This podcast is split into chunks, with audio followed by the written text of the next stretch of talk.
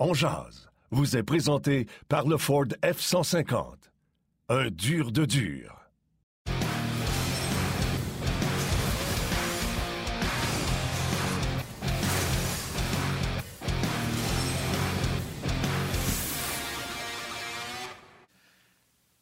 Mercredi le 27 avril 2022. Bon midi, mesdames, messieurs. Bienvenue à cette toute nouvelle édition de On Yannick Lévesque et Martin Lemay vous accompagnent jusqu'à 13h aujourd'hui. On va parler du Canadien, du match de ce soir, Canadien Rangers à Madison Square Garden. Il y aura beaucoup d'absents du côté des Rangers. Marc Denis et Marc-André Dumont seront avec nous au cours de la prochaine heure. Martin, comment vas-tu?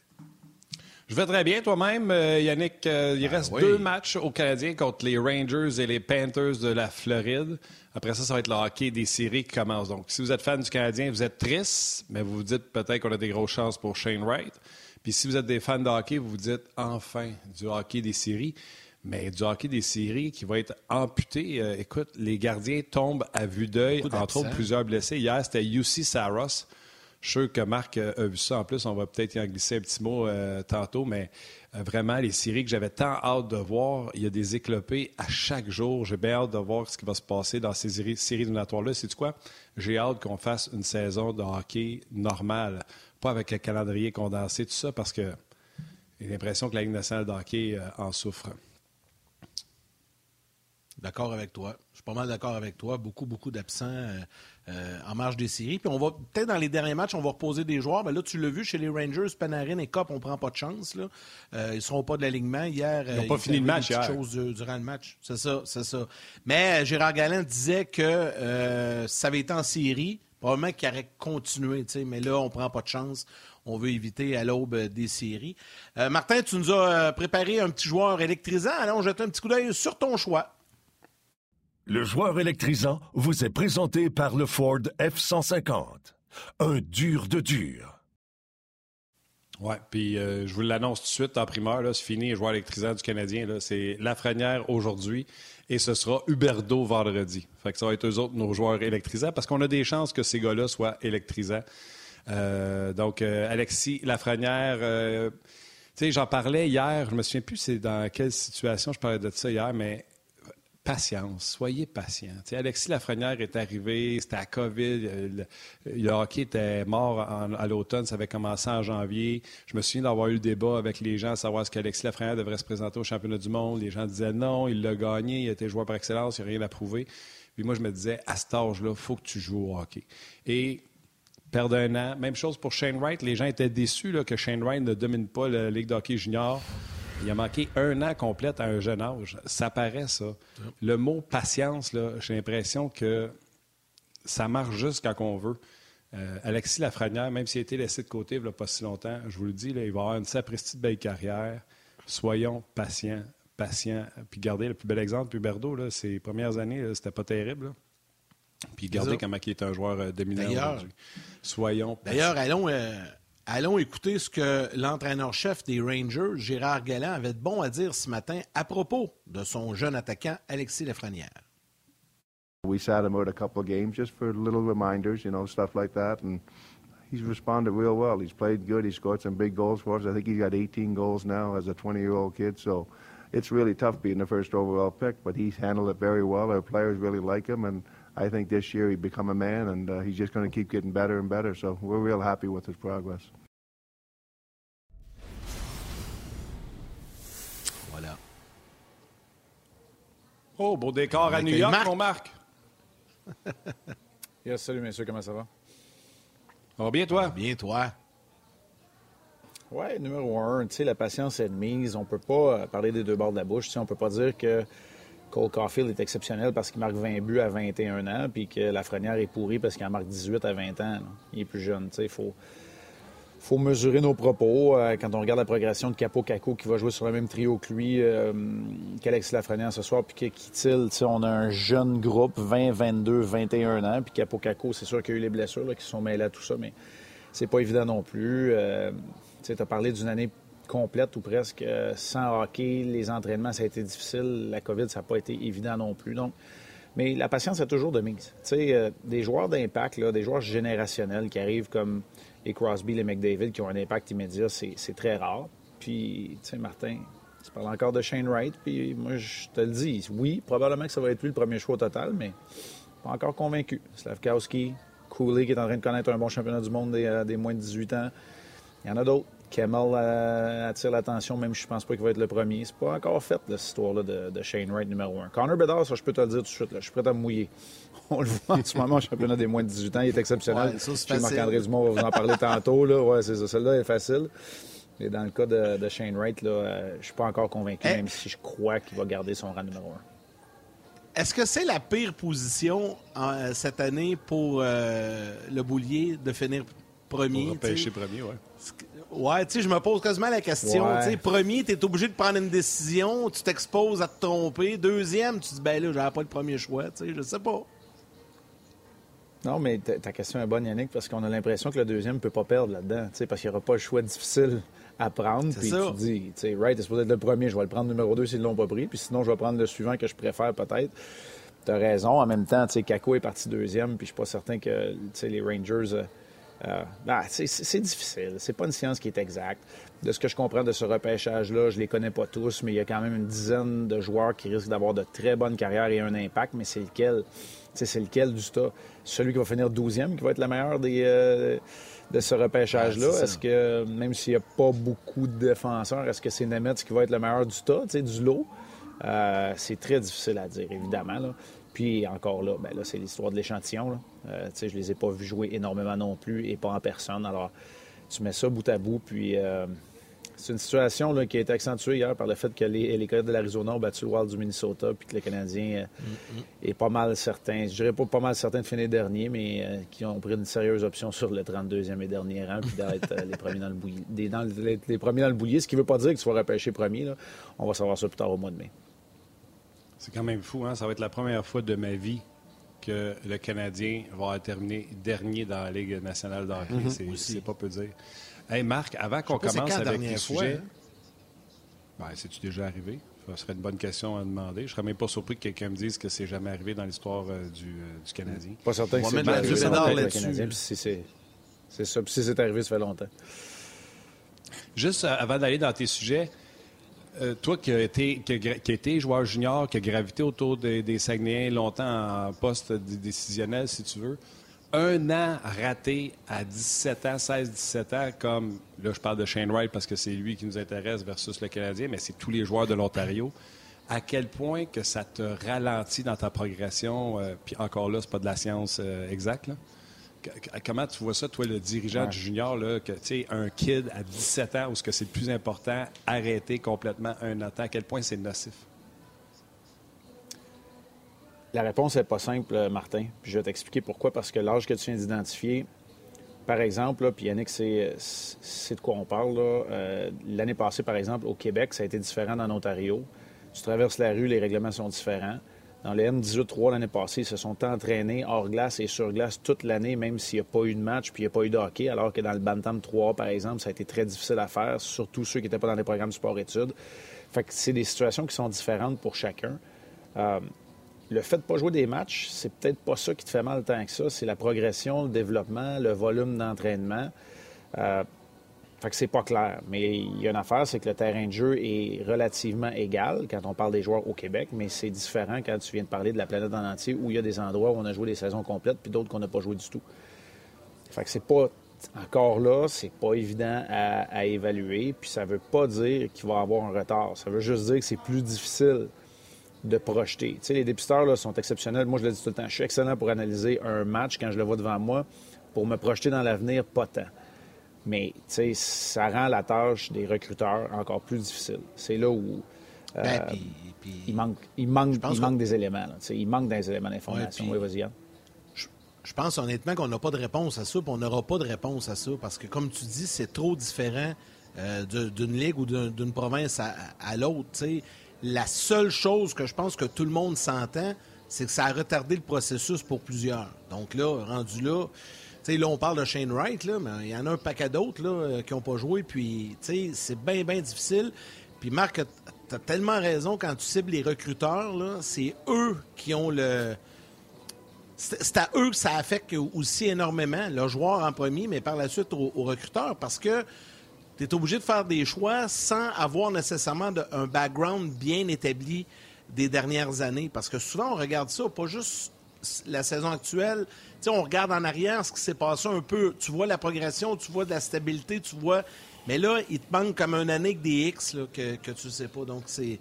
Mais il n'y a pas de réponse à rapports. ça. Dans la, base de, dans la base de données, il manque des rapports, il manque des visionnements, des rapports d'entraînement, des, des entrevues avec les, les coachs. Mais c'est différent. Tu peux pas sortir de ta zone de confort. En entraînement, tu es en environnement contrôlé. Fait que, Écoute, c'est complexe, le Martin. On pourrait faire un show complet euh, sur, sur, la question que tu viens de me poser. Puis, tu sais, Marc-André, qui va être euh, après nous, est, probablement très, très bien placé pour pouvoir t'en parler. Il a gravité encore bien plus longtemps, puis encore aujourd'hui dans ce, dans ce milieu-là. Mais c'est quelque chose qui est très intéressant. Puis, même les experts, Martin, là, même les gens comme moi là, qui étaient en position décisionnelle, puis les DG qui sont là tous les jours, puis les gars qui sont dans le junior, puis les gars qui sont pas dans le junior, tout le monde a des opinions différentes.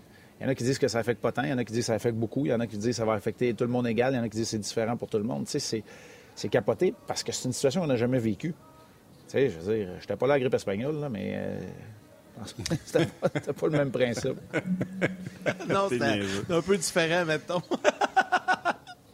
Allons-y, allons-y avec le Canadien de Montréal et la situation de Carey Price, euh, qui a pris le lift à New York pour venir voir son médecin sans son équipement. Moi, Marc, je te le dis, là, si on dit qu'il était non disponible pour s'il arrivait quelque chose à Montembeau, c'est pas juste de la fatigue. Moi, je suis très inquiet. Toi? Bien, très inquiet. On l'a soulevé dans le, dans le reportage du match contre les Flyers de Philadelphie. J'avais montré en, temps réel et en direct une séquence, un élément où euh, Carey Price ne se déplaçait pas de façon euh, fluide comme il est capable de le faire. Puis, euh, moi, je trouve que contre Ottawa, ça s'est accentué, cette cet élément-là, puis cet inconfort-là. Alors, euh, c'est clair qu'il y a de l'inquiétude, puis il n'y a personne qui va me faire croire que c'est un rendez-vous qui était déjà prévu depuis longtemps et un suivi qui était planifié. Il n'y a personne qui va me faire croire ça.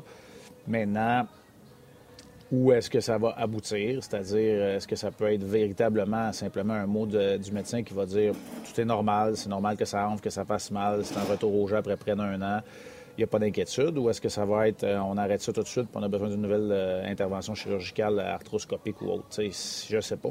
Je ne sais pas. La fourchette est très large puis je pense que ça peut avoir un impact sur la suite des choses.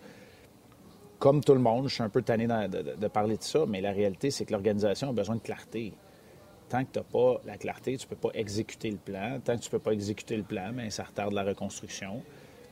Puis si c'est pas Price, ben ça te prend un autre gardien de but pour assurer d'avoir de la qualité devant le filet pour une reconstruction. Parce que je le répète, moi, je suis convaincu que ça te prend un gardien de but pour faire une reconstruction. Par les moi, j'espère New Jersey, ça te prend un oh, gardien. Puis j'espère sincèrement que lors du bilan, euh, ou dans la semaine qui va suivre le bilan, parce qu'on comprend que le bilan va sûrement se, faire cette fin de semaine, puis par la suite, là, il y a les hommages et funérailles à Guy Lafleur, donc ça, ça complique un peu les choses. Mais en tout cas, à tout le moins, là, dans, dans, les premières semaines de mai, J'espère que le Canadien va clarifier deux points. La situation de Carey Price, évidemment, si on a des réponses, mais la situation avec chez Weber. arrive quoi avec ça? Il, on le sait qu'il ne jouera plus. Là. Ben, réglez ça. Dites-le. Colin Dabin. Sais, me semble, je ne sais pas. il faut que le Canadien soit. sûr. Tu as raison. Vas-y. Mais ils ne peuvent pas le dire. Ils peuvent pas le dire. Parce qu'à partir du moment où tu dis c'est sûr qu'il ne jouera plus, Là, la Ligue nationale de hockey va dire OK, mais il faut qu'il se retire. Puis s'il se retire, bien là, ça a des impacts financiers sur les Canadiens et sur les prédateurs de Nashville. Fait que, tu sais, c'est pour ça. C'est, mais c'est pas le premier, là. C'est parce que c'est Montréal, mais euh, combien de temps que Dave Bolin, euh, ça, écoute, là, je pourrais te sortir des noms, là, mais pendant longtemps, le nom de Mariana Nassa vient de prendre. Ben oui, Nassa vient de se, vient de se retirer. Écoute, les Coyotes de l'Arizona avaient comme 4-5 noms de joueurs de même à lâcher Weber qui était. C'est un peu ridicule. Pour rencontrer le plancher. Fait que, oui, c'est un peu ridicule, mais écoute, montre-moi un règlement, puis je vais te trouver du monde qui vont essayer de le contourner. euh, ça, c'est sûr.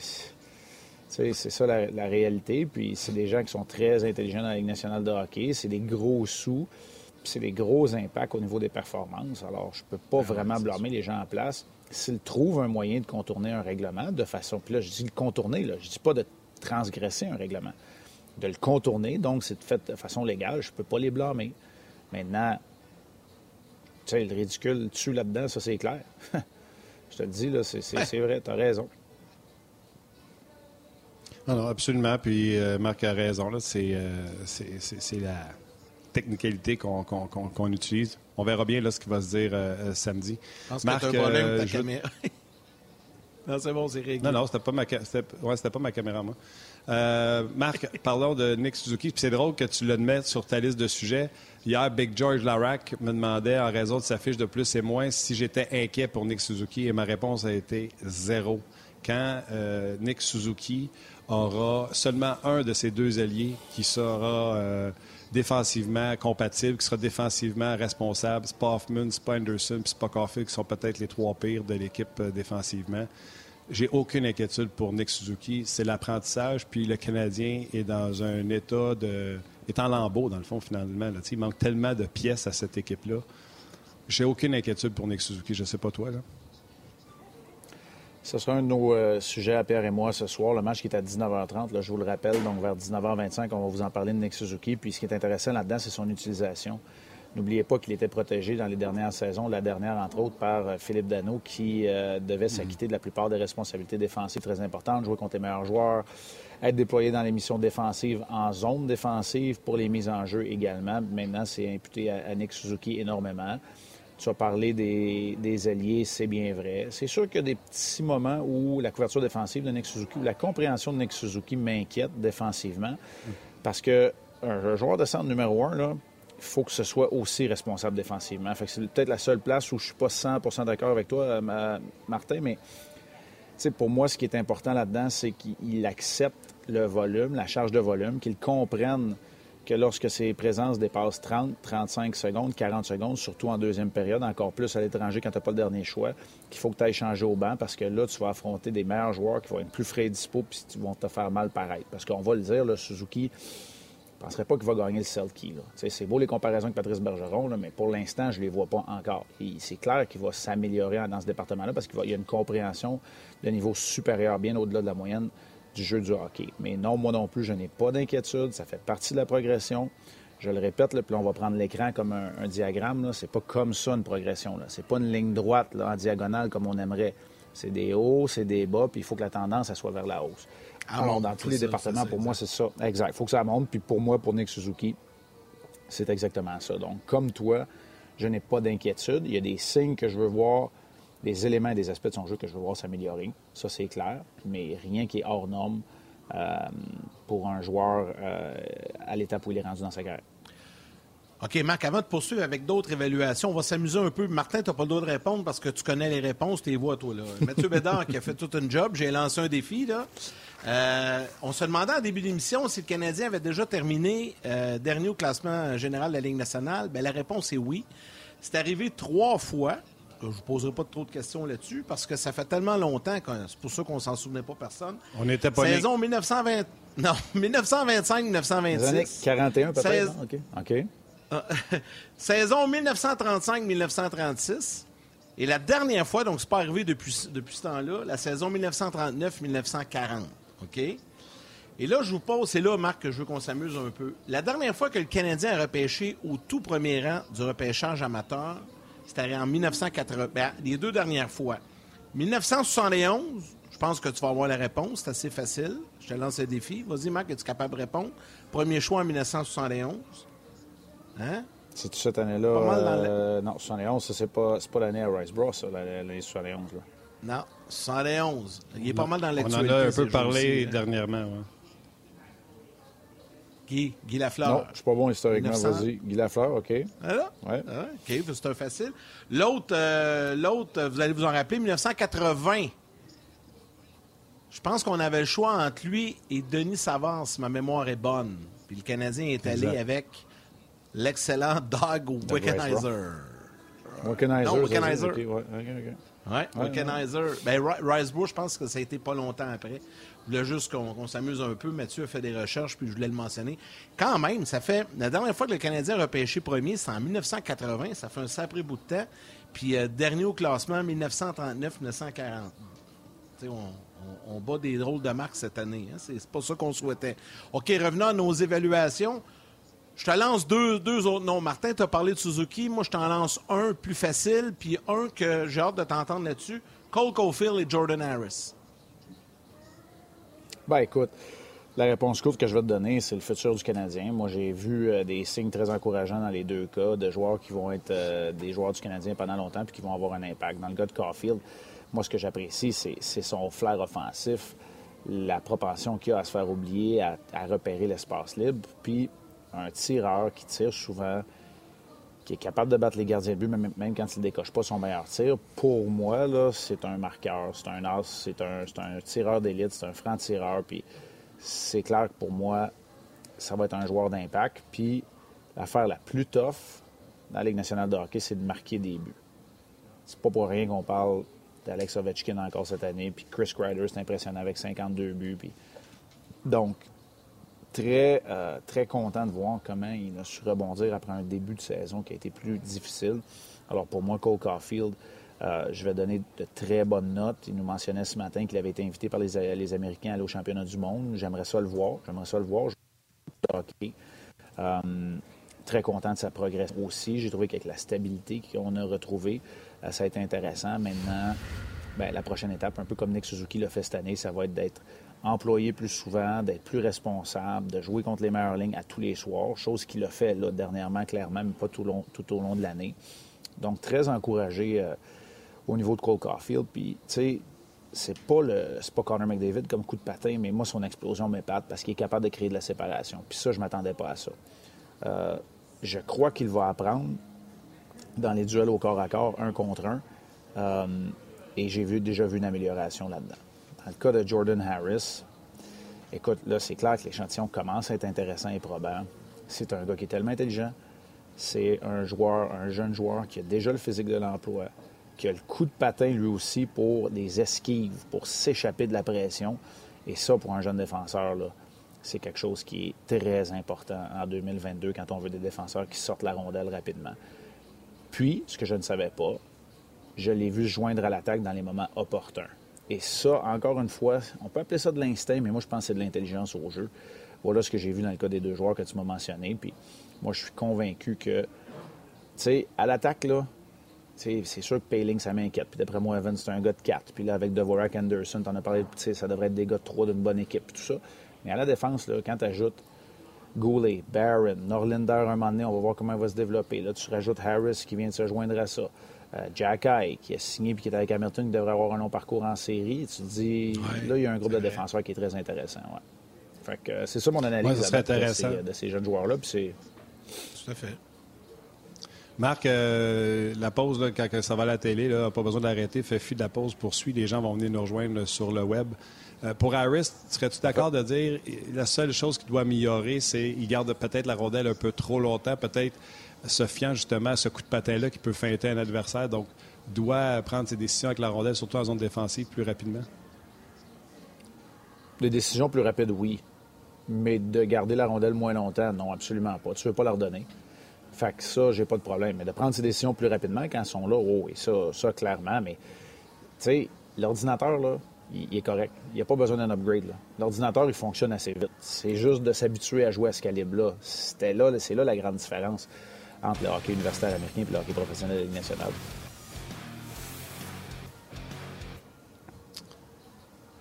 Non, absolument. Puis, tu sais, euh, je trouve qu'on a vu ses premiers, euh, ses premiers échecs. On l'a laissé de côté. On, a vu des choses dans son jeu qu'on voulait qu'il prenne un recul, qu'il s'améliore. Euh, j'ai hâte de voir comment il va nous revenir la saison prochaine. Tu as effleuré le sujet de Norlinder. Euh, je sais que tu as donné tes sujets plus tôt ce matin, très tôt ce matin. Et la nouvelle est sortie plus tard par la suite. Norlinder va quitter pour l'Amérique du Nord la saison prochaine au lieu d'être sur ce fameux contrat de euh, si tu ne fais pas le Canadien, tu te retournes en Suède. Ça, c'est une bonne nouvelle. Je ne veux pas dire pour le Canadien, pour Norlinder, parce que pourra jouer à Laval l'an prochain et s'améliorer au lieu de peut-être plafonner en Suède. Ben, c'est parce que tu sais où tu t'en vas puis tu as le contrôle sur le développement de ton propre joueur. Je suis d'accord avec toi. Là où je suis pas d'accord, Martin, c'est que tu as dit que Harris avait connu ses premiers échecs. Hmm, j'ai pas vu tant d'échecs que ça. Moi, je vais être honnête. Est-ce qu'il a fait des erreurs? Oui, absolument. Mais moi, j'ai pas vu tant d'échecs que ça. Moi, je pense qu'on l'a géré. On l'a géré, on lui a donné des devoirs à faire. On lui a permis de s'entraîner. Tu sais, le ratio entraînement à match dans la Ligue nationale de hockey, quand tu es à la fin comme ça puis tu as plein de joueurs blessés, là, c'est pas évident. Fait que c'est important d'avoir des journées d'entraînement aussi pour t'habituer de côtoyer les pros alors, moi, je trouve qu'on a fait une bonne gestion de ce côté-là pour Harris. Puis, euh, j'ai pas vu d'échec, mais je suis d'accord avec toi. J'ai hâte de voir comment il va revenir parce qu'un gars intelligent, normalement, là, il va se préparer adéquatement pour être encore plus prêt avec un T, mais prêt avec un S aussi à la fin de la Ligue nationale de hockey. Prêt pour la Ligue nationale de hockey et prêt de la Ligue nationale de hockey à un niveau constant. Maintenant, tu sais, puis encore là, tu as employé le mot échec, c'est correct, mais ça peut être de l'adversité. Puis si ça commence à Laval, ça commencera à Laval l'année prochaine avec Norlinder. C'est pas grave. Il n'y a aucune presse. Il faut savoir que moi, j'avais trouvé ça tout intéressant qu'à un camp d'entraînement où j'avais performé de façon exceptionnelle à 19 ans, puis qu'il avait choisi au Colorado d'aller chercher Craig Billington. Pierre Lacroix m'avait dit Marc, tu vas être un joueur de la nationale de hockey, mais pars dans le bon état d'esprit parce que nous autres, on va décider quand. Sais, moi, je trouve que c'est correct. C'est comme ça que ça devrait se faire. Je comprends qu'aujourd'hui, les choses ont évolué, puis les agents, puis là, brûler une année de contrat, puis sortir des rangs universitaires, je comprends tout ça. Là. Mais ça, ça a été fait pour la première année dans le cas de Jordan Harris, puis il va jouer dans la Ligue nationale. Maintenant, prenons le temps de le faire comme du monde, de le faire comme faut. Euh, moi, je suis très encouragé, honnêtement, parce que j'ai vu Darius. Je trouve ça plate pour Barron, que ça se soit terminé prématurément en raison d'une blessure. je pense qu'avec Barron, tu sais, avec Barron, avec Goulet, de la façon qu'il joue, avec Goulet, encore marqué hier pour euh, les World Kings. Les autres pourraient aller très loin. Jack Hayes, vous en ai parlé, les Bulldogs Hamilton pourraient aller loin aussi. Tu as deux jeunes défenseurs qui sont sous contrat dans, les rangs juniors en Ontario puis dans l'Ouest qui pourraient faire un bon bout de chemin. Fait que là, tu commences à te bâtir une banque de, de jeunes espoirs à la défense qui est quand même très intéressante. Marc, jetons un petit coup d'œil maintenant du côté des adversaires du Canadien ce soir, les Rangers, qui seront euh, privés de beaucoup de joueurs. Il y aura beaucoup d'absents pour le match de ce soir. Ça va être le fun de voir euh, évoluer la frenière, mais ils vont manquer des gros noms de l'autre bord. Écoute, euh, j'ai trois des quatre trios. Moi, je pense que Kreider va jouer parce qu'il est quand même à la poursuite d'un record d'équipe, mais c'est sûr que Panarin et Kopp ne seront pas là. Puis il y a quelqu'un de Strom, Goodrow et Zibanejad, il y en a au moins deux qui ne joueront pas non plus. Ton deuxième trio, c'est la Lafrenière qui tire les cacos. Puis euh, Brodzinski, et Gauthier vont former un trio également. Hunt, Rooney puis Reeves vont jouer. J'ai te nommé neuf des. En fait, avec Ryder, 10 des 12 attaquants ce soir des Rangers. Donc, c'est pas une équipe complète. Ils ont rappelé Zach Jones euh, ce matin qui devrait jouer ce soir à la défense. Donc, est-ce que Fox et Trouba seront absents? On peut le penser. Euh, à la défense, puis c'est pas Chesterkin devant le filet. Fait que euh, vous voyez que ce sont pas les Rangers qui ont surpris un peu tout le monde. C'est une équipe qui s'est fiée évidemment d'excellentes performances de leur gardien de but.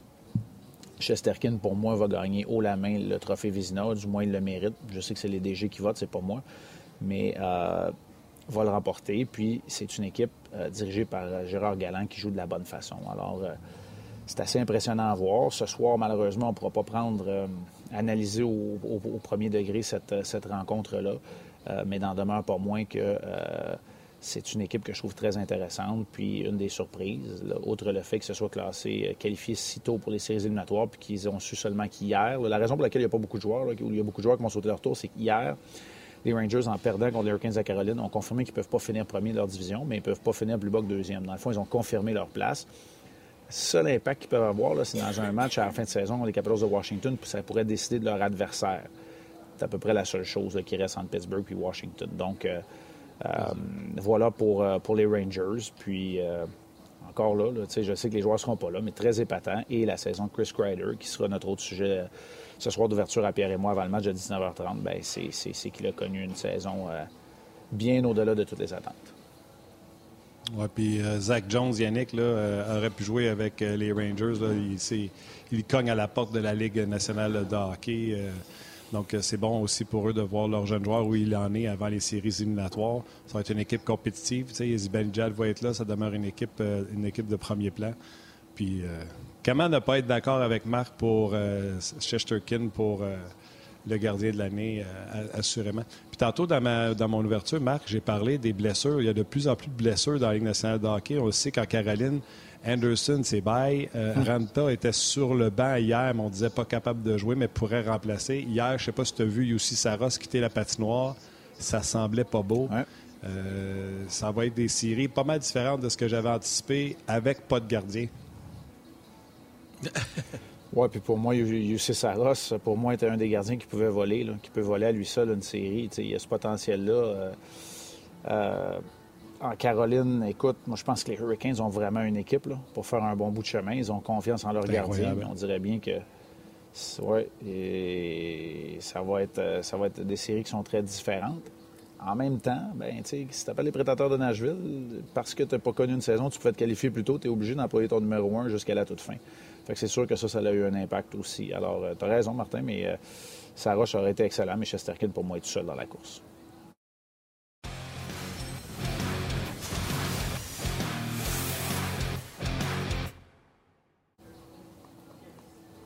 On poursuit la discussion toujours en compagnie de Marc Denis en direct euh, de New York. On a parlé un petit peu des Rangers. Hey Marc, si tu le veux, euh, on, va, rentrer Marc-André Dumont, mais juste avant, on va faire mhm. entendre aux gens, on vient de recevoir des échos de vestiaire de Cole Caulfield et Jake Evans. On pourra parler un petit peu d'Evans si vous voulez avec euh, Marc au retour vite vite.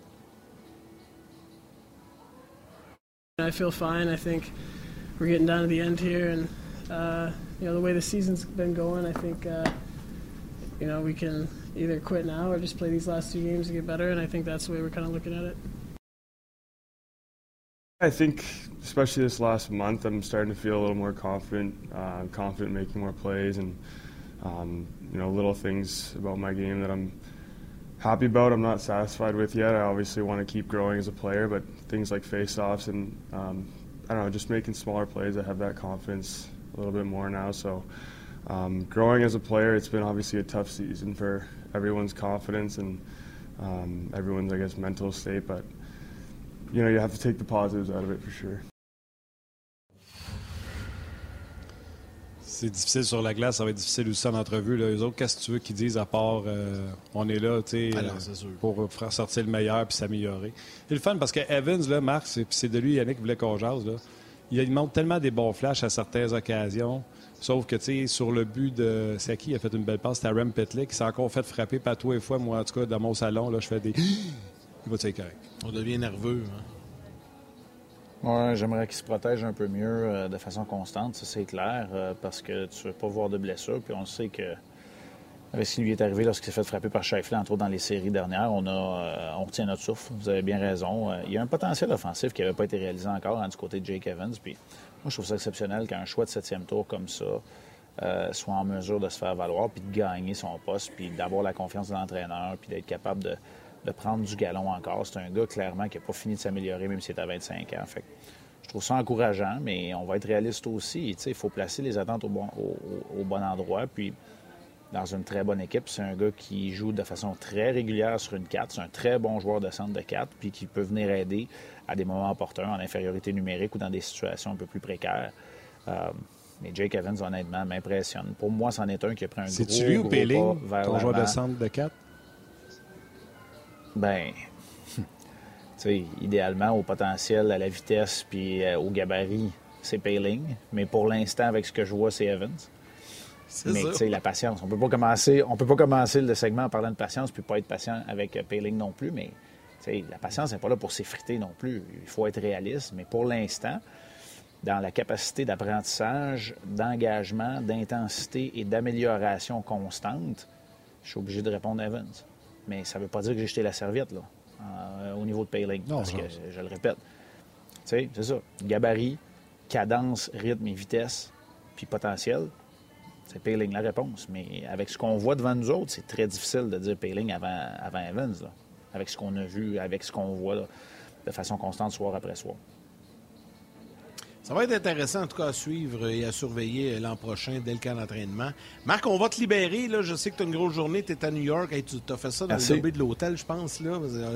Genre, on entend un peu la ben, petite musique d'hôtel euh, derrière.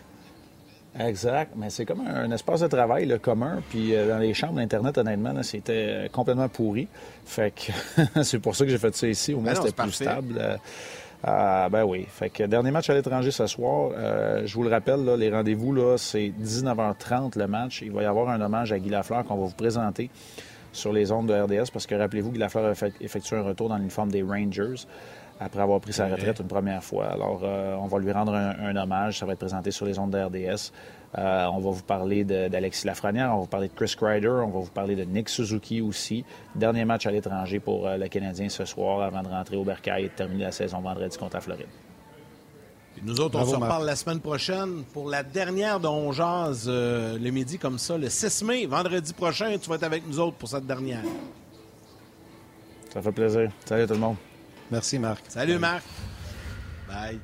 Euh, Martin, avant d'accueillir euh, Marc-André Dumont, si tu le permets, on pourrait saluer les gens sur Facebook et RDS.ca. Luc eh Fauché euh, sur Facebook également. Steven Vizina, que l'on salue. Gabriel Jasmin, est-ce que les Rangers ont tout ce qu'il faut pour remporter la Coupe? il pose la question. salutations également à Jérôme Filion qui parle des 60 buts de Austin Matthews. Ça, c'est vraiment incroyable. c'est Wow, c'est merveilleux de voir ça. Carl Gauthier également, euh, que l'on salue. Louis-Anthony Louis Maltais également, ça, c'est des nouveaux. Euh, Pierre Ayotte, André Gagné, Jeannot Chandonnet, Manon Denis, Michel Vaudry, Tommy Bouchard. Euh, donc voilà du côté de Facebook. Maintenant, rds.ca. Oui, regarde, je vais commencer avec quelqu'un qui n'a pas le bon nom et son surnom sur rds.ca, c'est Micoul132. Mettez votre vrai nom que je puisse vous saluer en nom. Voyez-vous comment je l'ai tweet à dire Micoul 132. Euh, salutations à David de Boudreau, François Saint-Laurent. Euh, là, c'est sûr que tout le monde est parti sur Evans et euh, Payling. les gens réagissent là, en temps réel au sujet qu'on a lorsqu'on est lorsqu'on discute d'un sujet X, Y, Z. Salutations à Sylvain Véraud, Martin Lajoie qui dit de Vorac sur une 3, je suis confortable avec ça, moi aussi. département gagné mise en jeu, etc., dépendamment avec qui il joue également. Euh, salutations au vétéran Jean-Luc Pigeon, euh, Rémi Roy également. Salutations Martin Bélanger. Euh, plusieurs, Éric Beauchamp, ça c'est un régulier également. le pays, c'est scroll, c'est comme si je cherchais mes réguliers. Steve Raymond, salutations également, Luc Payan. Bref, salutations à tous les jaseux qui sont là depuis, depuis, depuis, depuis midi, qui sont là depuis, depuis le début. Et on accueille notre ami Marc-André Dumont, maintenant qui est installé, qui est prêt à venir euh, nous rejoindre pour jaser. Salut Marc-André. Salut les gars, comment ça va? Ah, ça, va, bien, ça va bien. On, t'attrape en deux matchs, là. Oui. Il n'y a pas de match aujourd'hui au, euh, U18, c'est demain les quarts de finale. C'est ça que je voulais dire, en, deux matchs, en deux jours. On t'a attrapé sur ta seule journée de congé, on t'a fait travailler ce midi. Ben, en fait, on je suis à RDS ce soir pour le web. On fait le match du Rocket sur le web ce soir. Oui, oui, oui, c'est vrai, c'est vrai. Le Rocket contre les Marlies à la place Belle. Exactement. Un match fort important. le classement est tellement serré. Alors, on fait ça sur le web. Je vais, être avec euh, Jasmin Leroux ce soir. Oui, parce qu'il faut rappeler sur euh, RDS, euh, la première chaîne, ce sera le match avec Pierre et Marc à 19h30. Excusez-moi, il y aura la version également d'un autre angle euh, où je devrais y être en présentiel. Mais si jamais je prends en présentiel, vous saurez pourquoi. Euh, donc, il y aura une version d'un autre angle à 19h30 également. Et euh, ouais, c'est pour ça que le Rocket, donc tout, tout le hockey du Canadien est à travers la grille et le site web de RDS aujourd'hui. Donc, à ne pas manquer, vous aurez juste à choisir votre sauce et vous serez bien servi, que ce soit par Marc-André, Marc, moi, euh, avec Mathieu. Aujourd'hui, c'est PJ Stock et Stéphane Wake qui seront euh, avec nous autres pour euh, d'un autre angle. Donc, ça va être, ça va être le fun de, faire cette émission-là. Marc, André, parlons, parlons de, cette, de ce calendrier, Marc-André, où on est tous bêtanés. même les joueurs doivent être bêtanés au moment où on se parle. Tu as tout à fait raison. C'est n'est pas une situation facile c'est pas une situation facile. Euh, on regarde les matchs puis on se dit bon, si, si, ça peut quasiment finir. Puis la semaine passée, euh, même euh, au 91-9, Philippe Boucher l'a mentionné. Il a dit si on peut, si ça peut finir, il faut que la saison. Oui, ça fait un mois et demi qu'il dit. C'est ça, tu sais. pour, pour, te dire franchement, c'est sûr que dans le vestiaire, c'est un peu un sentiment qui est là, qui n'est pas discuté, mais qui est, qui est dans, qui est dans l'air, ambiant. Pourquoi? Parce qu'il n'y a pas d'enjeu. Il n'y a aucun enjeu. Il n'y a pas d'enjeu de classement. On va-tu finir 32, 31? Euh, euh, il n'y a pas d'enjeu de, de, de, séquence pour des joueurs. Il n'y a pas un, il n'y a rien. Il n'y a pas un joueur qui court après le premier, euh, le, premier rang des, des, pointeurs ou des buteurs ou quoi que ce soit. Il n'y a, absolument pas d'enjeu. Rien. Ouais. C'est niette. Alors ça, c'est difficile. C'est très difficile à gérer. Puis là, tu sais, une chance qu'il en reste juste deux. Au moins ce soir, tu sais, on va être gâter un peu avec une cérémonie pour Guy Lafleur. tu sais, ça, ça va être plaisant de, de suivre ça. Les Rangers, tu sais, vont sûrement faire quelque chose de bien euh, euh, pour, pour honorer la mémoire de Guy Lafleur. Donc, tu sais, il y, y, a cet élément-là d'intérêt. Euh, je, je, parlais avec Yannick euh, ce matin, puis euh, je l'ai vécu, cette situation-là, d'arriver en fin de saison. J'étais au Cap-Breton, ma première, première saison au Cap-Breton, j'étais arrivé en décembre, puis on était dernier, puis trois mois après, on était encore dernier. Ça n'avait pas changé. Fait que, on savait qu'on s'en allait vers la fin, puis euh, c'était pas évident de trouver, je dis quoi aux gars avant notre dernier match contre Halifax?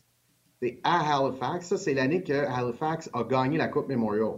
Fait qu'il y avait euh, Stéphane Fournier, euh, le Montréalais Stéphane Fournier, Nathan McKinnon, euh, Jonathan Drouin, Zach Fucalé, puis il y en avait une panoplie d'autres de très, très bons. Je les nommerai pas tous, là, mais il y avait un club pacté. Ils ont gagné la Coupe Mémorial. C'est vraiment une, belle équipe, bien dirigée par Dominique Ducharme, avec Cam Russell comme DG, Bobby Smith comme propriétaire, vraiment.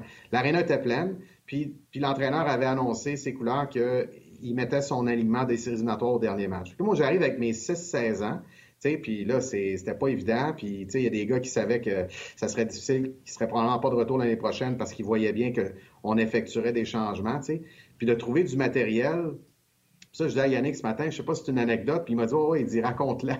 fait que j'ai su avant le match que Jonathan Drouin était à égalité avec Ben Duffy au, premier rang des pointeurs. Ben, j'ai pas su avant le match, je le savais, mais j'ai su que c'était quelque chose qui était un objectif peut-être pour les Moussettes. Là. Ils se disaient, un de nos joueurs est au premier rang des pointeurs. Puis Ben Duffy jouait pour l'île du Prince-Édouard, mais il jouait un petit peu plus tard. Il jouait comme deux, trois heures après. Euh, c'est plus comme ça maintenant dans la GMQ. Tout le monde joue à même heure le dernier jour. Fait comme ça, tu ne peux pas te dire je vais reposer des gars parce que finalement mon classement est décidé, tout ça. Là, tout le monde joue à même heure. Mais là, cette fois-là, on ne jouait pas à même heure. Puis là, ben, j'ai su à travers les branches, tu sais, je ne dirais pas c'est qui ma source, mais tu sais que c'était quelque chose qui était dans, dans le, dans l'air, euh, dans l'atmosphère, dans, dans, le vestiaire des moussettes. Fait que là, je rentrais dans la chambre, je dis Bon, les gars, je dis Jonathan Drouin, l'autre bord, veut finir premier compteur. Puis c'est pas vrai que ça va être contre le Cap-Breton que ça va arriver. Parce qu'il y a une rivalité, évidemment, en Nouvelle-Écosse. Cap-Breton, Halifax, c'est la même dans la même province. Fait qu'il y a une rivalité, euh, tu sais, un peu comme Canadien nordique, là, pas au même niveau, on s'entend, puis pas au même niveau que Forer Huskies, là, parce que je l'ai connu, celle-là. Mais il y a quand même une rivalité. Là, les gens de Sydney, là, ils n'aiment pas le monde d'Halifax, puis le monde d'Halifax, ils aiment ça gagner contre le Cap-Breton. Fait que là, j'ai dit, ça sera pas contre nous autres. Là. Fait que je, les gars, puis là, j'ai fait rire un peu les gars. Je dis, Nathan McKinnon peut avoir cinq buts aujourd'hui, là, mais Jonathan Drouin, il faut qu'il n'ait zéro. Fait que là, les gars, ils ont ri un peu, ils sont embarqués là-dedans, puis on, c'était 2 à 1 pour Halifax après 40 minutes. Fait qu'on était vraiment dans le coup. Euh, ça s'est terminé 5 à 2, très, euh, une défaite honorable et raisonnable. Et Jonathan Drouin a aucun point. Puis Ben Duffy a eu 5 points plus tard, fait qu'il a fini premier compteur. Fait que j'en veux pas. Évidemment, c'était pas rien contre Jonathan Drouin. Si ça avait été Nathan McKinnon qui était à égalité, j'aurais utilisé Nathan McKinnon. Mais c'est pour vous dire, comme, comme entraîneur, c'est, pas évident ces fins de saison-là où est-ce que il n'y a pas d'enjeu. Tu essaies d'en trouver. Tu essaies de, de trouver du matériel pour essayer de... Le seul enjeu ce soir là, pour le Canadien, c'est pas bien, compliqué, c'est d'éviter de, battre le record du plus grand nombre de défaites consécutives. Ils en ont neuf, c'est le record, ils l'ont égalisé. Fait que le seul enjeu, c'est que tu ne veux pas être l'équipe qui détient ce, triste record. C'est le seul enjeu, d'après moi. Tu as raison, Yannick. C'est-tu un angle que Martin Saint-Louis va utiliser en disant écoutez, euh, les gars, on ne veut pas avoir notre nom associé personne ici à ce record-là. Ben, c'est sûr que ça peut être un angle, euh, un angle à utiliser. Mais euh, l'effet de je, veux, je veux montrer à mon entraîneur, à Martin Saint-Louis, qu'est-ce que je peux montrer, c'est déjà passé, ça. Les, les gars, ils ont montré à Martin Saint-Louis ce qu'ils peuvent faire. Je veux montrer à Kent Hughes, je veux montrer à, Jeff Gorton, c'est déjà fait, ça. Les, gars, ils ont, ils ont, démontré aux dirigeants c'est quoi qu'ils peuvent livrer sur la glace, puis ce qu'ils peuvent euh, faire sur la glace. Fait, il n'y a, plus vraiment d'enjeu. Ça va être, euh, c'est ça, ça va être deux matchs euh, sans enjeu. Va être euh, dossier à, suivre de ce côté-là. Là, j'en ai parlé tantôt avec Marc Denis. Je lui disais à quel point, tu sais, on en a parlé une couple de fois de Shane Wright, puis tu l'as vu. Je pense que je t'en ai même parlé à la radio cette semaine. J'ai lu, j'avais beaucoup de temps en fin de semaine. J'ai lu beaucoup de rapports, dans le fond, tous les rapports qui existent sur Shane Wright. Puis, Honnêtement, je trouve rien de négatif. Je trouve ça un peu dommage qu'on sente que son étoile pâlisse alors que le Canadien a le tout premier choix au total, parce qu'avec la victoire hier des cas de l'Arizona contre Minnesota, le Canadien est pratiquement assuré de ce dernier choix-là. Donc, le plus de chances possible de repêcher Shane Wright. Puis s'il y a un bombe sur les plaies des partisans du Canadien, c'est ce premier choix-là, le premier depuis Doug Wickenheiser. Espérons qu'on ne se trompera pas. Euh, partout ce que j'ai sur Shane Wright, c'est très bon. C'est excellent. Il n'y a, pas vraiment de scouts qui ont descendu dans leurs euh, attentes. Euh, un patineur au-delà de la moyenne, un gars qui joue sur le 200 pieds, marqueur de but, responsable défensivement. Puis comme tout jeune joueur, des fois, on va parler de sa constance. Le gars n'a pas joué l'an passé en Ontario. On se souvient, la, Ligue était arrêtée. Et là, cette année, on est déçu qu'il ne détruit pas la Ligue. Excuse-moi. Alors qu'il euh, a manqué un an de hockey à 17 ans. Fait que s'il y en a un qui sait à quel point ça peut être dommageable de manquer un an de hockey à 17 ans, c'est bien toi, tu as coaché junior. Et pas nous Shane Wright. Bien, Shane Wright, là, euh, c'est assurément, ça serait surprenant qu'il ne soit pas le premier show total ça serait surprenant qu'une équipe décide de ne pas prendre ce joueur-là. Ça peut arriver, ça peut arriver, mais ça serait surprenant. Shane Wright, tu as tout à fait raison que c'est difficile de trouver des rapports négatifs à son endroit parce que c'est un excellent joueur. C'est un joueur qui a de la vitesse, c'est un joueur qui travaille fort, c'est un joueur qui joue le 200 pieds, comme tu mentionnais, c'est-à-dire qu'il s'implique offensivement, il s'implique défensivement, il n'essaie pas de tricher, puis il n'essaie pas de jouer la game de la mauvaise manière, il veut vraiment jouer la game la bonne manière. Et euh, je ne sais pas si je l'ai mentionné, mais il a une belle vitesse. Vraiment, sa vitesse est, très, très bonne. Il décoche un tir euh, très, très, très rapidement. C'est un droitier. Et moi, je l'ai vu jouer à 15 ans. J'étais allé à Kingston pour aller le voir jouer. Je l'ai déjà mentionné là, sur d'autres plateformes, puis peut-être sur la plateforme ici aussi. Et je l'ai vu à Edmonton cet hiver au championnat du monde junior. Alors, ou est-ce qu'il euh, y a peut-être là, des gens qui émettent un doute ou qui mettent un nuage dans le ciel de Shane Wright? C'est que Shane Wright, c'est pas la catégorie de Sidney Crosby, puis de Nathan McKinnon, puis de Connor McDavid. C'est pas cette catégorie-là. Il est plus dans la catégorie d'Alexis Lafrenière.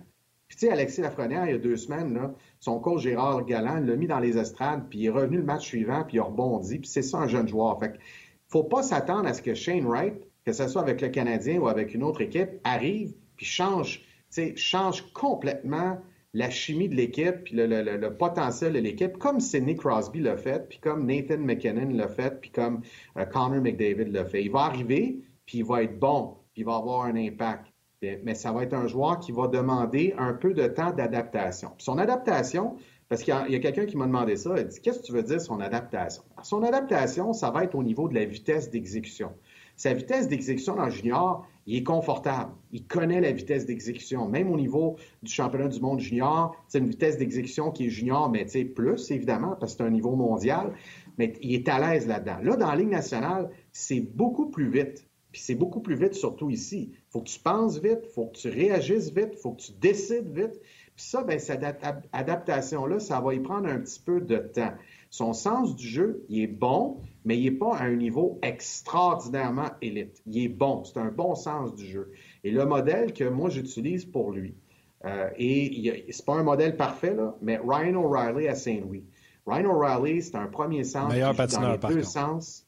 Exact. C'est le seul, c'est le seul élément qui est, qui est différent, c'est que Shane Wright c'est un bien meilleur patineur. Euh, au même âge que Ryan O'Reilly. Mais Ryan O'Reilly joue la game de la bonne manière il joue une game mature, il joue une game de, leader. Et c'est ça que Shane Wright, moi, si j'étais un gars de développement dans l'équipe de la Ligue nationale, qu'il était repêché, je dirais, c'est ça qu'on veut en faire. Il est capable de faire ça. Dans la Ligue de l'Ontario, les gars, je suis pas capable de trouver ou de parler à quelqu'un, puis j'ai des contacts dans presque toutes les divisions. J'ai parlé à des DG, j'ai parlé à des coachs, j'ai parlé à des recruteurs qui couvrent l'Ontario. Il n'y en a pas un qui me parle de lui en mal sur le plan personnel. Ils me disent tout, tous, c'est un super kid. C'est une super bonne personne. C'est un, jeune qui est facile avec qui travailler, puis qui est, c'est un bon coéquipier. Fait que ça, c'est encourageant aussi pour lui, puis pour l'équipe qui va le repêcher. Allons-y avec lui dans ce cas-là. Je vais te dire, je vous écoute depuis tantôt. Là. Vous êtes en train de me convaincre que si le Canadien est le premier choix, c'est lui qu'il faut qu'il prenne. Mais j'ai envie. Ben oui, pour moi, pour, Pour moi, ça ne fait aucun doute. Il y en a qui le mettent, euh, étant donné que son patin est meilleur qu'O'Reilly, il y en a qui le mettent dans la classe de Patrice Bergeron. Mais souvenez-vous, le Patrice Bergeron n'avait pas ce hype-là autour de lui. Il est sorti deuxième ronde. Patrice Bergeron est devenu Patrice Bergeron. Donc, tu sais, même si Shane Wright n'est pas Patrice Bergeron la journée de son repêchage, il n'y a rien qui l'empêche de venir là. On va s'amuser avec les gens euh, qui sont sur le rds.ca. Euh, rapidement, Marc-André, puis c'est juste des comparaisons. Fait que, oui, mais il y a ça, non, mais il y a ça. Hugo Leblanc, est-ce qu'il est dans la catégorie de Nico Ischière? Marc-André. Euh, Nico Ischière. Euh, est-il meilleur qu'Ischière? Il est-tu meilleur? Non. OK. Euh, si j'ai peur que ce soit le prochain Nolan Patrick, est-ce que j'ai raison? Puis là, j'ai perdu le nom du monsieur, là, mais vas-y. Ben, le, nom du monsieur que Martin a perdu, non, c'est pas un Nolan Patrick. OK. Euh, pour moi, il ne fait aucun doute. Il n'y a pas d'autre choix que Shane Wright. C'est une bonne réflexion.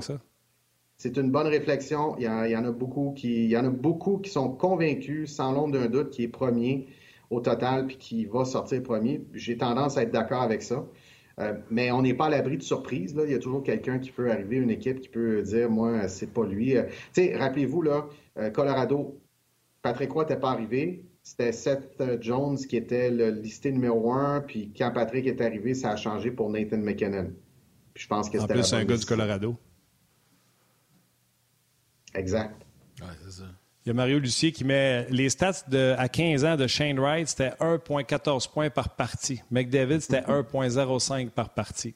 Les gens vont chercher les statistiques. C'est vrai. Euh, c'est vrai, c'est Mario qui dit ben, ça? Moi, je vous le dis. Euh, c'est Mario, Lucier. Martin? Alors, Mario Lucier, vous avez raison. Euh, et il était très, très bien entouré à Kingston à sa saison 15 ans. Il y avait vraiment des compagnons trio qui étaient, qui étaient plus vieux, puis expérimentés, puis qui l'ont bien épaulé. Euh, question, j'en ai une sur hein. Facebook, Martin, si tu permets. Euh, Olivier Gauthier demande Shane Wright me fait penser à Tavares. Est-ce un bon comparable? Euh, oui et non. C'est sûr que Tavares rentre dans cette catégorie-là d'Alexis Lafrenière, puis de, de, Kako, puis de, choix de premier, premier au total ou très, très tôt là, dans, le repêchage. fait dans, la, dans cette catégorie-là, oui. Tavares n'est pas dans la catégorie là, de Nathan McKinnon, de Connor McDavid, puis de Sidney Crosby. Alors, oui pour la catégorie. Euh, est-ce que Marc-André, tu connais Slafowski et Kamel? Pas suffisamment pour en parler. Pas suffisamment. OK. Non, mais c'est parce que je présume qu'il voulait faire. Euh, moi, de, moi sais-tu quoi? Je ne suis même pas allé lire les rapports sur ces deux gars-là. j'ai focusé sur Shane Wright. Puis, euh, regarde, bien hâte de voir la suite des choses. Est-ce que le Canadien peut avoir une bonne équipe avec ses deux premiers centres, ce serait Shane Wright et Nick Suzuki? Oui, puis tu sais, ce qui est intéressant, c'est que Shane Wright amène, apporte une vitesse que, que Nick Suzuki n'a pas, puis Nick Suzuki a une maturité puis une compréhension de la game qui est vraiment supérieure. Tu sais, son sens du jeu est supérieur à Nick Suzuki, donc Shane Wright, ça peut être un bon modèle pour lui. Alors, euh, effectivement, ça peut être, euh, ça peut être intéressant. Euh, deux centres droitiers, par contre, en fin de match, il faudrait qu'on mette un centre gaucher, ça glace aussi, pour, pour les mises en jeu à gauche du gardien quand tu mènes et que l'autre équipe a retiré son gardien.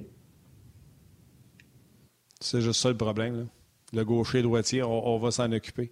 Euh, on a encore plein de sujets à discuter avec, euh, avec euh, Marc-André. Non, non, mais pas vrai. Là, on se cassera pas la tête avec le gaucher droitier, je te l'annonce. Si c'est le meilleur joueur disponible, qu'il y en ait un qui fasse Ah ouais, mais il est droitier. Non, non, non, non, c'est pas ça. Le meilleur joueur. on va le meilleur joueur. OK, non, je vous rappelle les rendez-vous ce soir. Marc-André va faire le Rocket sur le site web avec euh, Jasmin Leroux. Euh, Marc Denis sera avec Pierre Rudd pour le hockey et on sera du côté de Donotrang à RDS2. Merci d'avoir été là. Bye, Marc. Continue sur le web.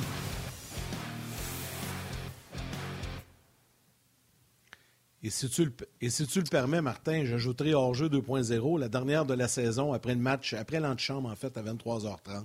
Tu es en quête d'un plug, ah, je vais te avec. Je ne savais pas. Alors, je voulais juste agacer. Hey, euh, marc on disait au début, euh, c'est un recap, euh, genre de best-of de la saison. C'est la dernière émission de la saison. On fait toujours euh, les meilleurs moments de, de, la dernière saison. C'est ce qu'on va présenter ce soir. Marc-André, on parlait tantôt du championnat U18. Là, oui. deux, deux affaires. Là, le Canada a de la difficulté, ça va en quart de finale demain, mais il y a des gens qui, qui c'était au début de l'émission, parce que ça a parti GP non, mais qui demandaient un peu, c'est quoi ce tournoi-là? Tu peux-tu juste situer les gens sur ce tournoi-là par rapport au mondial qu'on va avoir au mois d'août, juste que les gens comprennent, puis ensuite, euh, brièvement, nous glisser un mot sur euh, le match de demain contre la Finlande. Oui. Alors, c'est le championnat mondial des moins de 18 ans, donc la Fédération internationale de hockey sur glace la IHF, je le dis en français, d'habitude je, le dis en anglais. Donc, il organise ce tournoi-là, c'est annuel, c'est tous les pays qui sont là. Alors, cette année, il y a huit pays parce que le Bélarus et la Russie ont été, euh, ont été euh, suspendus. Donc, c'est chaque année, chaque pays, la Finlande, la Suède, les Américains, le Canada, etc., envoie une délégation de 22 joueurs habituellement. Cette année, c'est 25, puis c'est comme ça à cause de la COVID. Les équipes ont le droit d'amener plus de joueurs. Et je vais, donner deux comparables tout de suite. Donc, les Américains, eux autres, c'est un programme annuel. Donc, eux autres, ils font leur équipe là, au mois d'août-septembre. Puis, c'est une équipe qui joue dans la USHL aux États-Unis toute l'année. Donc, c'est des 17 ans. Donc, les moins de 18 ans, c'est des 17 ans. Il y a quelques 16 ans, Connor Bedard en est un. Un de mars, c'est le capitaine de l'équipe. Il était là l'année passée comme 15 ans. Donc, c'est un tournoi annuel. Le Canada n'envoie jamais sa meilleure équipe là. Puis elle n'envoie jamais sa meilleure équipe là parce que les 17 ans sont encore dans les séries éliminatoires dans la Ligue de l'Ontario, dans la Ligue de l'Ouest, puis dans la Ligue, dans la LHJMQ. Donc, il n'y a jamais, jamais les meilleurs joueurs. Pour avoir les meilleurs moins de 18 ans, il faut penser au tournoi au mois d'août qui est le Linka Gretzky, qui est un tournoi qui n'est pas un championnat du monde. C'est un tournoi évidemment très, très couru. Les équipes envoient leur meilleure équipe là également. Là, le Canada, au mois d'août, a le luxe de dire on envoie nos meilleurs joueurs. Alors, habituellement, messieurs, c'est à peu près 35 Bédard, c'est parce qu'il est plus en série qui est là? Exactement. Connor Bédard, il joue pour les Pats de Regina. Et les Pats ne sont pas dans les séries où ils ont perdu en première ronde. je ne suis pas certain si... Euh, euh, mais, mais, la Ligue de l'Ontario puis la Ligue de l'Ouest, ils ont fini un petit peu plus tôt. La LHGMQ a fini un petit peu plus tard. Donc, il n'y a aucun joueur de la LSJMQ. Fait que ça, en partant, c'est dommage. Puis je veux le préciser, c'est pas qu'on voulait pas l'envoyer ou c'est pas qu'Hockey Canada en voulait pas. C'est juste que les meilleurs 17 ans sont avec leur équipe en ce moment. La saison régulière n'est même pas terminée. Les séries commencent la semaine prochaine, dans une semaine. Fait qu'on ne pouvait pas dire à une équipe, ton 17 ans est, assez bon pour jouer pour l'équipe Canada, puis on te l'enlève. Les équipes courent après des rangs euh, au classement, puis des petits positionnements, puis l'avantage de la glace, puis etc. Donc, tu sais, c'était pas gérable. Normalement, c'est à peu près 35 équipes sur 60 qui sont éliminées quand Équipe Canada des moins de 18 ans fait son équipe pour le mois d'avril. Puis même des fois, ils sont partis là-bas au tournoi à 18 ou 19 joueurs, puis ils se disaient, les deux, trois derniers joueurs, on va attendre qu'il y ait une équipe, il y a une équipe qui perd 3-0, puis dès qu'ils vont passer à 4-0, on, fly ces deux jeunes-là, puis ils, complétaient leur équipe durant la ronde préliminaire. Mais là, c'est pas le cas. Alors, on se ramasse avec, tu une équipe avec des joueurs de probablement de l'équipe C du Canada. il y a des joueurs de l'équipe A, là, Connor Bedard, je pense qu'on s'entend qu'il mérite d'être là, c'est évident. Euh, sauf qu'il y a beaucoup de joueurs qui, normalement, n'auraient même pas été considérés. c'est intéressant. Euh, écoute, euh, il y a tellement de choses à, discuter. Il y, a, des gars là-dedans là, qui pourraient être, être intéressants. Puis, euh, juste un petit mot avant qu'on se laisse. J'ai parlé avec Stéphane Robida cette semaine. D'ailleurs, sur la recommandation de Yannick Lévesque, j'ai fait l'entrevue à la radio avec lui. Magog qui s'en va du côté de Calgary pour représenter le M18 au, pays. Euh, c'est quoi les chances quand on regarde? Je ne sais pas si toi, en regardant le, championnat que tu vois en ce moment, si tu peux voir euh, qui, qui est les meilleurs joueurs de cet âge-là. Est-ce que le Québec a une chance de revenir? Stéphane Robida, as-tu une chance de revenir avec le championnat canadien? Oui, il y, a, définitivement une chance. Et puis, euh, c'est le Attention, Québec. le boss de la MJ 3, il est là. Oui, je sais, je sais, mais il est d'accord avec moi, je suis certain. Il y a définitivement des chances. Le Québec est toujours très, très compétitif à la Coupe TELUS. Martin, euh, l'équipe euh, euh, des, Grenadiers de Châteauguay a perdu en troisième supplémentaire. CEB aussi, une année qui menait, malheureusement, il menait 5-0 dans un match, je crois, c'est 5-0, puis ils sont fait rattraper. Donc, le Québec est souvent en finale. C'est un, tournoi qui est très, très, très dur à gagner. Tout le monde dit au Canada, puis ils ont raison, que la Coupe Memorial, c'est le, trophée le plus difficile à gagner, effectivement, parce qu'il y a 60 équipes. Il faut que tu passes à travers 59 équipes pour. Euh, c'est pas, toutes les battre, mais il faut que tu gagnes dans ta ligue. Puis après ça, il faut que tu gagnes la Coupe Memorial. La Coupe TELUS, c'est un peu ça. Et il y a six équipes. Donc, il y a une équipe des Maritimes, une équipe du Québec, une de l'Ontario, une de l'Ouest, ça c'est Saskatchewan, Manitoba, et une du Pacifique, ça c'est Alberta, Colombie-Britannique. Donc, puis l'équipe locale, qui est la sixième. Donc, tu as six équipes. Cette année, c'est en Alberta la Coupe TELUS. Et, tu joues, Martin, sept matchs en sept jours. OK? Fait que tu joues, ta ronde préliminaire commence le lundi, ça finit le vendredi. Puis il y a quatre clubs sur six qui sont classés. Le Québec est tout le temps classé, je te dirais, 19 fois sur 20. Là. Je me rappelle pas la dernière fois que Québec s'est pas classé pour les, euh, demi-finales. Tu as la demi-finale samedi, puis tu as la finale dimanche. La finale dimanche, d'ailleurs, qui va être sur RDS. Et ça fait plusieurs fois consécutivement qu'on est en finale. Martin Laperrière est en finale avec le Séminaire Saint-François. Ils ont perdu en prolongation. Euh, l'année qui était là, il y a peut-être trois ou quatre ans. Quatre ans ou cinq ans, en fait. Cinq ans. Donc, ben, le Québec les deux dernières années. Pardon? En 2018, Magog en 2018, en 2019, les deux dernières années en finale, défaite en prolongation en 2019. On est dû, là. On va revenir, euh, On faut revenir avec, là. Pour revenir avec, Yannick, et puis euh, ça fait depuis 2001 que le Québec n'a pas gagné la médaille d'or à la Coupe TELUS. Donc, ça fait vraiment ça fait très, très longtemps, ça fait 21 ans. C'est difficile à gagner, mais on est dans le coup chaque année. C'est pas qu'on est déclassé, c'est pas qu'on ne se rend pas en, demi-finale. C'est vraiment... Euh, c'est vraiment le dernier match qu'on ne réussit pas à aller chercher. Donc, euh, je crois que les cantonniers, euh, c'est une, excellente formation. Ils ont battu une, excellente formation en finale aussi avec les Chevaliers de, de Lévis. Donc, je pense que les chances sont bonnes. Ça, sera, ça va être définitivement intéressant à suivre. C'est du 16 au 20, 22, le 22 étant la finale. 22. Exact. On va être là ensemble d'ailleurs. On aura l'occasion de. On, on, appellera notre chum Martin à radio. On, va, on, va, lui piquer une jasette euh, de Calgary. Ça va être bien le fun. Hey, Marc-André, un gros, gros merci. Ah oui, on va avoir du fun. On va avoir du fun. Merci Marc-André. C'était bien, bien intéressant encore une fois. on se reparle la semaine prochaine. Tu vas être là aussi dans notre dernière semaine. Absolument. Merci, messieurs. On se voit la semaine prochaine. Ciao, Marc-André. Euh, concernant les cantonniers de Magog, oui, c'est un troisième titre consécutif au Québec. Ça fait trois ans en ligne que les cantonniers remportent la Coupe Jimmy Ferrari et seront les représentants du Québec euh, du côté de Calgary pour l'obtention de la Coupe TELUS. Allons-y avec les trois étoiles. Absolument. Salutations à Eric qui dit J'espère que vous allez faire une émission spéciale pour le repêchage. you bet. La troisième étoile, The Third Star du Facebook RDS, Serge Bélanger. La deuxième étoile de Second Star du Facebook On jase, Eric Fitzgerald. Et la première étoile, The First Star du RDS.ca, Sylvain Véro. Véro.